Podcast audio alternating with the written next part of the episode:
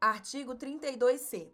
O segurado especial responsável pelo grupo familiar que contratar na forma do parágrafo 8 do artigo 12 apresentará as informações relacionadas ao registro de trabalhadores, aos fatos geradores, à base de cálculo e aos valores das contribuições devidas à Previdência Social e ao Fundo de Garantia do Tempo de Serviço, FGTS, e outras informações de interesse da Secretaria da Receita Federal do Brasil, do Ministério da Previdência Social, do Ministério do Trabalho e Emprego e do Conselho Curador do FGTS por meio de sistema eletrônico com entrada única de dados e efetuará os recolhimentos por meio de documento único de arrecadação.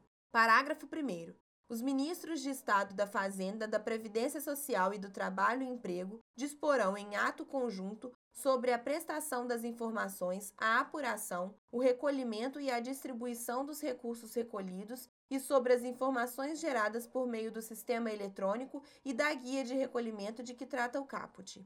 Parágrafo 2 as informações prestadas no sistema eletrônico de que trata o caput têm caráter declaratório constituem instrumento hábil e suficiente para a exigência dos tributos e encargos apurados e substituirão, na forma regulamentada pelo ato conjunto que prevê o parágrafo 1, a obrigatoriedade de entrega de todas as informações, formulários e declarações a que está sujeito o grupo familiar, inclusive as relativas ao recolhimento do FGTS. Parágrafo 3. O segurado especial de que trata o caput está obrigado a arrecadar as contribuições previstas nos incisos 10, 12 e 13 do caput do artigo 30, os valores referentes ao FGTS e os encargos trabalhistas sob sua responsabilidade até o dia 7 do mês seguinte ao da competência. Parágrafo 4. Os recolhimentos devidos nos termos do parágrafo 3 deverão ser pagos por meio de documento único de arrecadação. Parágrafo 5 se não houver expediente bancário na data indicada no parágrafo 3, o recolhimento deverá ser antecipado para o dia útil imediatamente anterior. Parágrafo 6. Os valores não pagos até a data do vencimento sujeitar-se-ão à incidência de acréscimos e encargos legais na forma prevista na legislação do imposto sobre a renda e proventos de qualquer natureza, para as contribuições de caráter tributário e conforme o artigo 22 da Lei 8036, de 11 de maio de 1990, para os depósitos do FGTS, inclusive no que se refere às multas por atraso. Parágrafo 7. O recolhimento do valor do FGTS na forma deste artigo será creditado diretamente em conta vinculada do trabalhador, assegurada a transferência dos elementos indicadores do recolhimento ao agente operador do fundo. Parágrafo 8. O ato de que trata o parágrafo 1 regulará a compensação e a restituição dos valores dos tributos e dos encargos trabalhistas recolhidos no documento único de arrecadação, indevidamente ou em montante superior ao devido.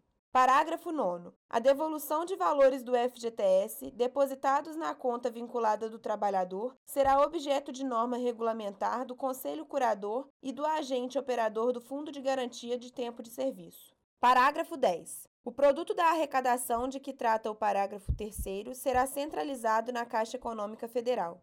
Parágrafo 11. A Caixa Econômica Federal, com base nos elementos identificadores do recolhimento disponíveis no sistema de que trata o caput deste artigo, transferirá para a conta única do Tesouro Nacional os valores arrecadados dos tributos e das contribuições previstas nos incisos 10, 12 e 13 do caput do artigo 30. Parágrafo 12.